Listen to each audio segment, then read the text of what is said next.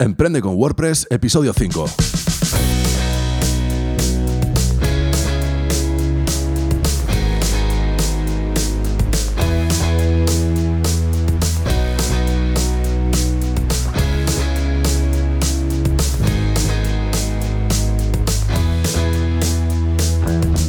Buenos días y bienvenido un día más a Emprende con WordPress, el podcast sobre diseño, desarrollo web y marketing online en el que hablamos de todo lo que necesitas para emprender en Internet por primera vez o con tu negocio de siempre. Soy Rafa Arjonilla y hoy vamos a hablar sobre cómo elegir una buena plantilla para tu web con WordPress. Pero antes...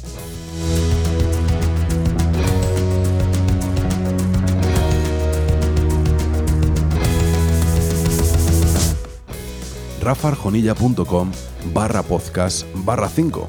Si vas ahí, a esta dirección, vas a llegar a las notas de este programa, a lo que es el artículo del blog en este programa. Entonces, ¿por qué te estoy diciendo el número eh, del programa y la dirección web de este programa en vez de decirte lo que quiero decirte desde aquí? Bueno, te explico. Normalmente aquí, antes de cada episodio, siempre va a haber una llamada a la acción. Pero como todavía no tengo mi página web publicada, la nueva página web que estoy preparando, donde va a estar todo mi material premium y mis cursos, etc., bueno, pues todavía no tengo una call to action o llamada a la acción tan concreta, ¿no? Entonces he decidido que lo que voy a hacer es poner una promoción abierta en las notas de este programa, es decir, en esa dirección que te he dicho y que ahora te repetiré. Y si vas ahí, vas a descubrir a qué me refiero con una promoción abierta, ¿no? Va a ir cambiando. Ten en cuenta que eh, este episodio está ahora aquí, pero dentro de dos años también estará aquí y habrá gente que empieza a escuchar desde el principio y entonces encontrará ahí una promoción. Bueno, pues nada, ahí lo dejo. Si quieres saber de qué promoción se trata, pásate una vez más por rafarjonilla.com barra podcast barra 5 y así te enteras de qué va todo esto. Hasta aquí la CTA de hoy y vamos a comenzar con el tema del día que bueno, es un tema como, bueno, como sabréis, es un poco peliagudo, un poco polémico quizá, y es que hoy vamos a hablar de las plantillas en WordPress. Entonces, lo primero de nada, vamos a hablar, o voy a decirte que es esto de una plantilla. Bueno, pues fíjate, una plantilla en WordPress, que también habrás oído el nombre por ahí de theme, o también habrás oído el nombre de tema. Bueno, pues tema, plantilla, theme es lo mismo y se refiere a esa parte de WordPress que ataca a todo lo visual, al look and feel de la web. Entonces, antes de seguir, mm, te voy a contar las tres patas que hay en WordPress para que te quede mucho más claro el concepto. Mira, WordPress está dividido en tres patas. Es muy simple. El contenido por un lado, esto lo gestiona WordPress. WordPress se encarga, pues, crear páginas, crear entradas, etc. De base, eh, el contenido se gestiona con WordPress. Luego está la plantilla, la plantilla de lo que se encarga es básicamente dar ese aspecto visual, como te estaba diciendo. Y luego están los plugins. Los plugins lo que hacen es añadir funcionalidades concretas a tu web. ¿eh? No te preocupes que vamos a hablar de los plugins en el próximo episodio. Entonces, sabiendo que estas son las tres patas, te comento que tú puedes crear todo el contenido que quieras con WordPress y puedes ir cambiando de plantilla y no hay ningún problema. ¿eh? Ese contenido no se pierde, lo has creado con WordPress. De manera que lo que ocurre es que se adapta a ese nuevo diseño de esa plantilla nueva que has puesto, pero perderlo no lo vas a perder. Y dicho esto, que es el funcionamiento básico y por defecto de WordPress, vamos a ver qué tipos de plantillas hay en el mercado, porque resulta que la relación con WordPress puede cambiar un poquito. Venga, vamos a por ello. Venga, los tipos de plantilla son básicamente cuatro. Digamos que tenemos los primeros de todos, son los gratuitos, los que tienes en el propio repositorio de plantillas de wordpress.org. También accesible desde tu propio dashboard, desde tu propio backend de tu eh, instalación de WordPress. Solo tienes que ir a apariencia, temas, eh, le das a añadir nuevo y ahí vas a ver todos esos temas gratuitos de los que te hablo. También puedes ir a WordPress y mirar ahí las plantillas. Yo te voy a dejar el enlace abajo, ¿eh? te voy a dejar el enlace de todo lo que estamos hablando hoy. Bueno, estos temas eh, los ha creado la comunidad de WordPress. ¿Eh? Acuérdate, cuando hablábamos en el episodio, yo no recuerdo, creo que era el 2, en el episodio 2, cuando hablamos de WordPress, de que había una gran comunidad detrás y había gente que se dedicaba a diferentes cosas dentro de WordPress, pues una de ellas es crear plantillas para el repositorio. Así que ahí vas a encontrar un montón de plantillas gratuitas y quizá la pega que le podríamos poner es que son más limitadas, están más limitaditas, ¿vale? Pero en, contraposición, están aprobadas por la comunidad. Es decir, han pasado una serie de test de calidad o de checkpoints de calidad y eh, para estar ahí en el repositorio, con lo cual son completamente fiables, aunque sean muy sencillas. En muchas ocasiones, si lo que vas a montar es un blog o una página sencilla con dos o tres servicios, te puede servir con esto, no te hace falta aprender nada más. ¿eh? Con una plantilla de estas, gratuita, te podría valer. Venga, lo siguiente serían las plantillas que llamamos premium. ¿eh? Estas son las que puedes comprar en marketplaces, en mercados de, muchos vendedores, como por ejemplo ThemeForest, o bueno, hay varios, te voy a dejar también enlaces, está por ahí Monster Template, está, pues no lo sé, hay, hay unos cuantos, te los dejo enlazados abajo y así tienes un poco donde mirar. Y entonces lo que tienen estas plantillas bueno, pues puede que tengan alguna ventaja, pero para mí tienen más contras que ventajas. Te explico, ¿eh? Estas plantillas lo bueno que tienen es que ya traen el diseño completamente acabado y además tienes 100.000 opciones. Puedes elegir al final el diseño que tú quieras prácticamente porque casi, casi, casi todo está hecho ya. Está ahí y tú puedes elegir, pues quiero este template, quiero este otro, para la página de contacto este, etc. Y viene pues todo ya muy eh, empacado en un diseño muy concreto, ¿no? Pero el problema que tienen es, eh, bueno, este problema eh, es, una de las cosas que a mí menos me gustan de estos themes, aunque cuando estás empezando quizá te seduzca ¿eh? esta idea. Es que muchas veces se meten en el terreno de los plugins, es decir, van a añadir funcionalidades propias, esos themes, este theme, estas plantillas premium, pueden añadir funcionalidades, funcionalidades propias, como por ejemplo, resulta que de repente cuando instalas la plantilla tienes eh, un apartado en tu menú para crear, por ejemplo, eh, sliders. Sliders son estas diapositivas de imágenes que se van pasando. Bueno, pues en vez de instalar un plugin para crear un slider, esta plantilla viene ya con el slider. ¿eh? Es un ejemplo solo, pueden haber mil funcionalidades incorporadas. Es decir, aquí se ha metido la plantilla que se debería dedicar a la apariencia se ha metido en el terreno de los plugins y está atacando también o trabajando las funcionalidades. Y por otro lado, también se meten en el tema de los contenidos. Te he dicho que los contenidos los creábamos a través de WordPress. Entonces en WordPress podríamos crear entradas y páginas. Y si tú de repente quieres crear un portfolio, bueno, pues instalas un plugin de portfolio y lo creas con ese plugin. Bueno, pues estas, estas plantillas resulta que también traen a veces contenidos propios, como por ejemplo testimonios o equipo, aquello para hacer la ficha de cada uno del equipo, o eventos o lo que sea, de manera que tú creas el contenido en la plantilla. Dicho todo esto, que es la parte, digamos, buena, oye, pues qué guay, ¿no? Me pillo la plantilla, ya tengo los plugins que necesito, ya tengo todo. Sí, sí, eso está muy bien. Pero cuando quites la plantilla, vas a perder tanto esas funcionalidades como ese contenido. Y tú me dirás, bueno, pues no la quito. Bueno, esto es muy relativo. Resulta que cuando empiece a crecer tu negocio, quizá necesites escalarlo, ¿no? Y convertirlo en algo más y añadir, añadirle una funcionalidad concreta. Y resulta que cuando instalas ese plugin no funciona con tu plantilla, porque esta plantilla trae tantísimas cosas que ahora no funciona. ¿eh? O la escalabilidad, el que tú hagas tu proyecto más grande o más pequeño, puede influir en un montón de cosas. Si tu plantilla premium ya de por sí está atacando a aspectos que no debería atacar eh, por defecto, pues los problemas van a ser más probables y mayores y en más cantidad que si cada cosa, cada elemento hace su trabajo por separado.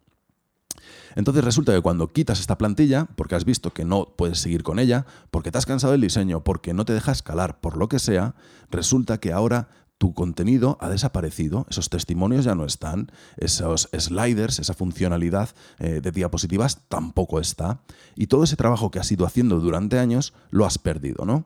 Y en su lugar han quedado unos bonitos códigos extrañísimos dentro del contenido de tu web. Estos, eh, elementos se llaman shortcodes, ¿vale? Eh, códigos cortos y normalmente estas plantillas premium trabajan mucho con ellos.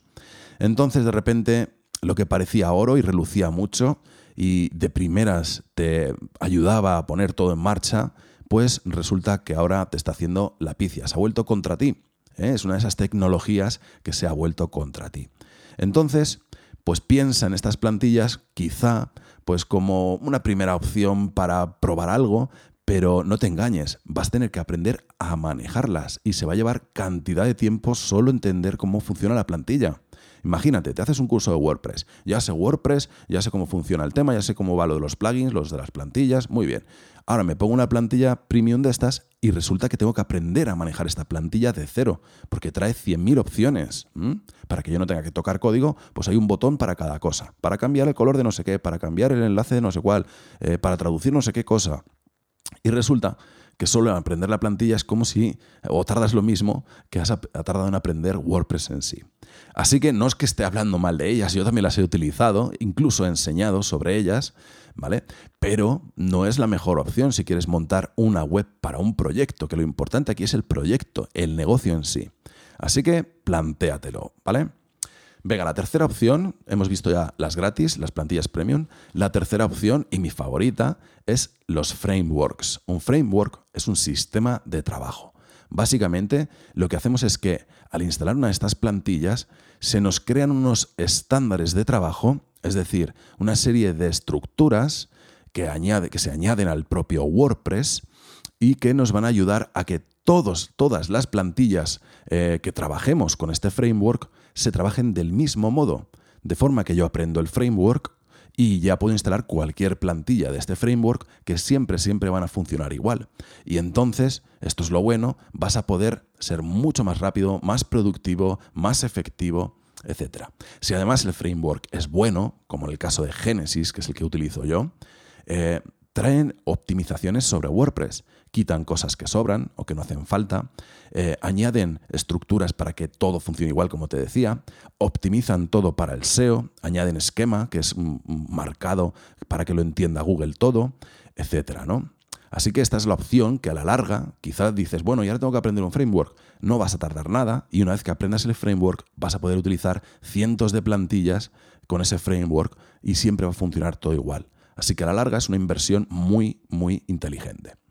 Venga, pues dicho lo de los frameworks, eh, luego estaría los starter themes. Esta sería la última opción. Un starter theme, esto ya es solo para desarrolladores, digamos. Básicamente es una plantilla vacía que no trae nada, simplemente trae las estructuras básicas de CSS, que es el lenguaje o las instrucciones, mejor dicho, para que se muestren las cosas como se muestran. Oye, quiero que la letra sea esta, que el color de los botones sea este, etc. Bueno, pues viene con todo eso básico y unos templates básicos para que empieces a construir tu web de cero eh, en base a esa plantilla, pero vas a tener que programarlo todo de cero tú, ¿eh? Esto es solo para desarrolladores. Claro, no te recomiendo esto si estás empezando, ¿no?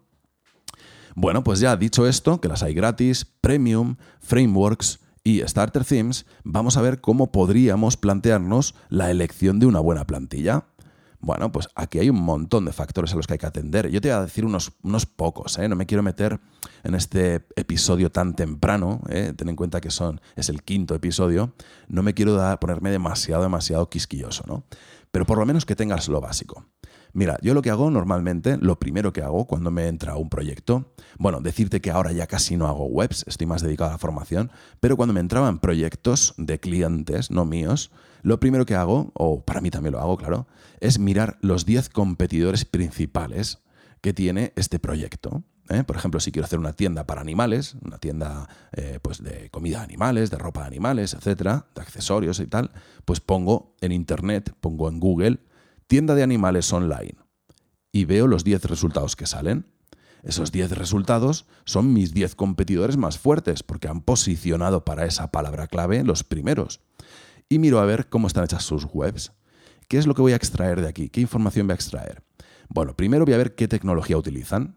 Voy a ver si están utilizando, si tienen una tienda online, si no, si tienen formularios de contacto, etcétera, para hacerme una idea de la tecnología que están utilizando.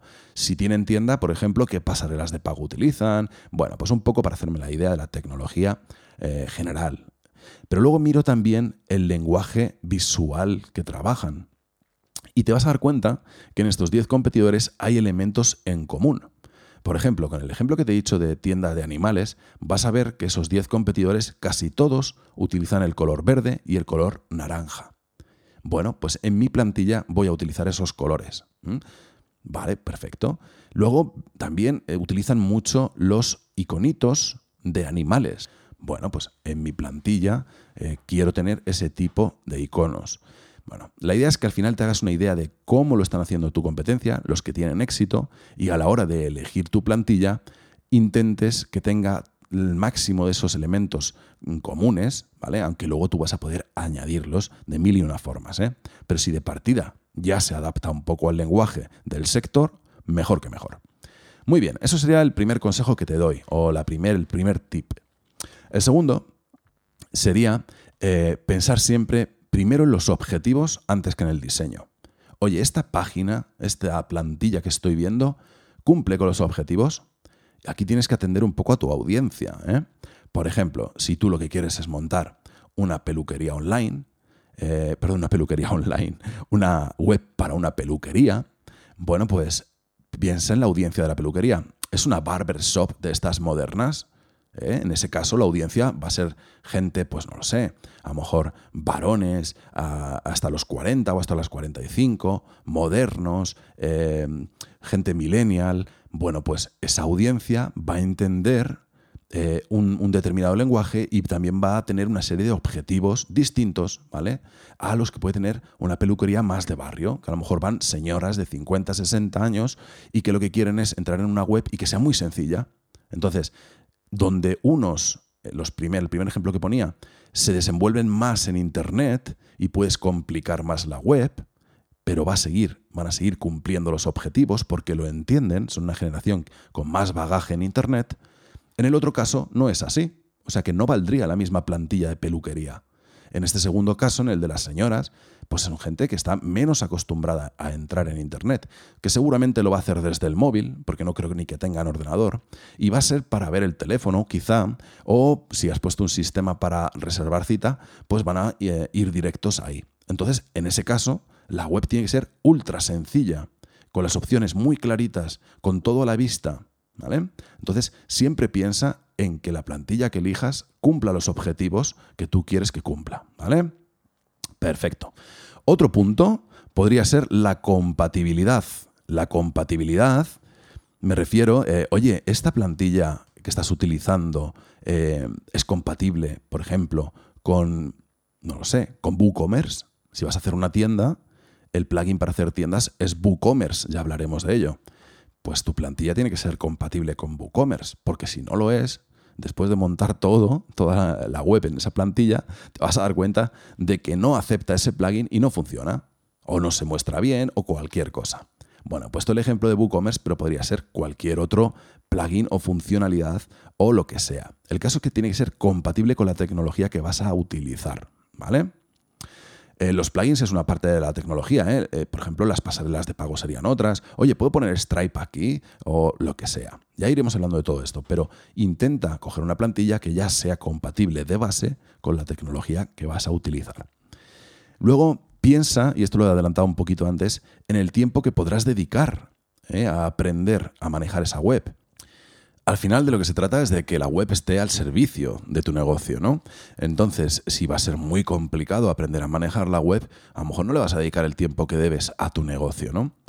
Otro caso, por ejemplo, sería, oye, yo quiero ser implementador, yo lo que quiero es crear webs para clientes. Bueno, pues ahí a lo mejor puedes dedicarle el tiempo a un framework, por ejemplo, aunque ya te digo que en el caso de Genesis, por ejemplo, es una cosa que se aprende en, un par de horas, ¿eh? o sea, lo básico para manejarte se, tarda eso, con lo cual, pues te puede valer para muchas cosas. Al final lo que quiero decir es que pienses que el foco lo tienes que poner en el negocio. Entonces, si se te complica, eh, el aprendizaje de la plantilla, pues ya no está mereciendo la pena. Estás aquí perdiendo eh, oportunidades ¿no? para el negocio. Venga, otro punto sería no caigas en la trampa de las imágenes. Muchas veces ves una demo y dices, ¡guau! Estás espectacular, me encanta, madre mía, hace un montón de cosas, tiene efectitos, no sé qué, y mira qué imágenes, mira qué potente, esta es la que necesito para mi negocio. Soy un dentista y he visto esta plantilla y es que tiene todo lo que yo quiero. Claro, claro. Ahora ponle tú tus imágenes y cambia esos textos tan chulos con ese, eh, con ese copy tan currado. El copy es un poco las frases que hay en el contenido, así más destacadas y tal. Eh, ahora cambia todo eso por, lo tuyo. Pon, en vez de esa imagen espectacular que ha hecho un fotógrafo brutal de unas instalaciones espectaculares, pon eh, la imagen de tu clínica tal cual la tienes tú y como es. ¿Sigue luciendo esa plantilla? Quizá esa plantilla lo que te está vendiendo es la imagen, ¿eh? nada más. Y cuando luego lo pones todo a tu gusto, ya no se parece en nada a eso que te gustaba tanto. Así que no caigas en la trampa del efectismo y las imágenes, etc. Piensa siempre en el fondo, ¿eh? en el fondo de la web. Luego, importante, comprueba la reputación del autor. ¿Eh? Aquí el autor de la plantilla es importante que sea alguien que ya ha hecho más trabajos, que tiene un bagaje en este mundillo, no que haya aparecido de la nada y que además, pues no lo sé, tenga pues buenos comentarios, buenas valoraciones, que bueno, pues no sé, que sea una persona que actualiza constantemente sus eh, plantillas para que tú siempre tengas lo mejor, la última actualización, etcétera, etcétera, ¿vale? No vayas a comprar una plantilla que te ha encantado y que acaba de salir y que el autor es desconocido, etcétera, etcétera, ¿vale? Bien esto.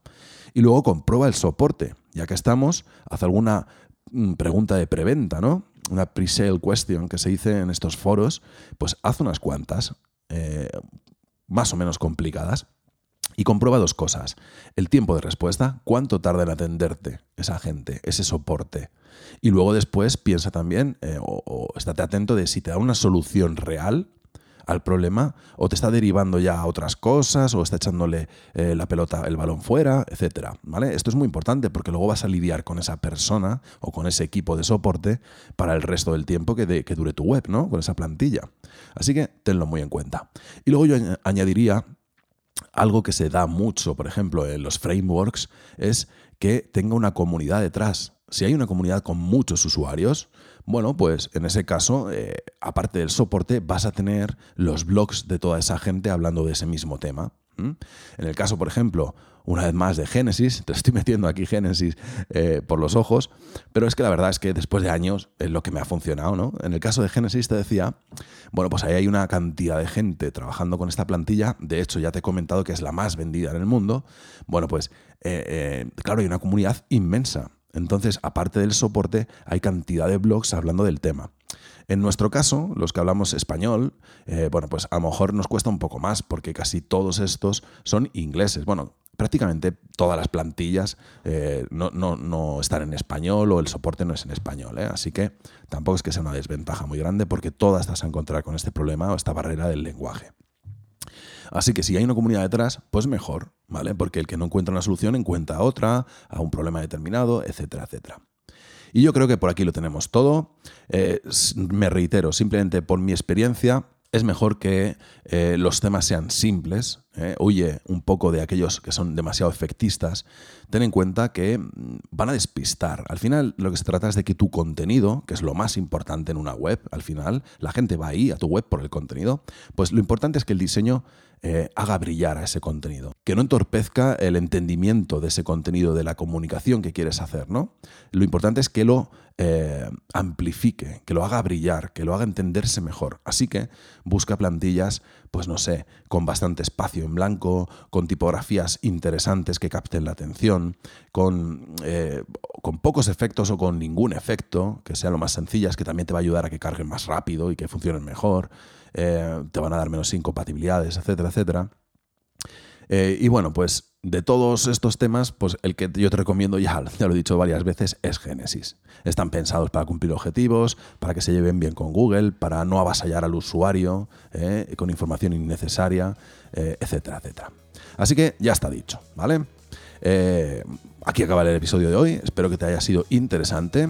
Y en el próximo episodio vamos a ver los plugins, ya por fin vamos a meternos aquí, vamos a ver cómo funcionan, cómo debe ser nuestra relación con ellos para mantener nuestra web saludable y que siempre sea un proyecto que se pueda escalar. Y bueno, pues lo vamos a ver en el próximo episodio, como te digo. Y entonces, pues ya solo me queda darte las gracias por haber escuchado hasta el final, por suscribirte al podcast, por tus valoraciones de 5 estrellas en iTunes, por tus likes y comentarios en iBox, por suscribirte en Spotify. Gracias por compartir en redes sociales, por estar ahí, por darle sentido a este proyecto. Ten un buen día y recuerda que tenemos cita el martes que viene.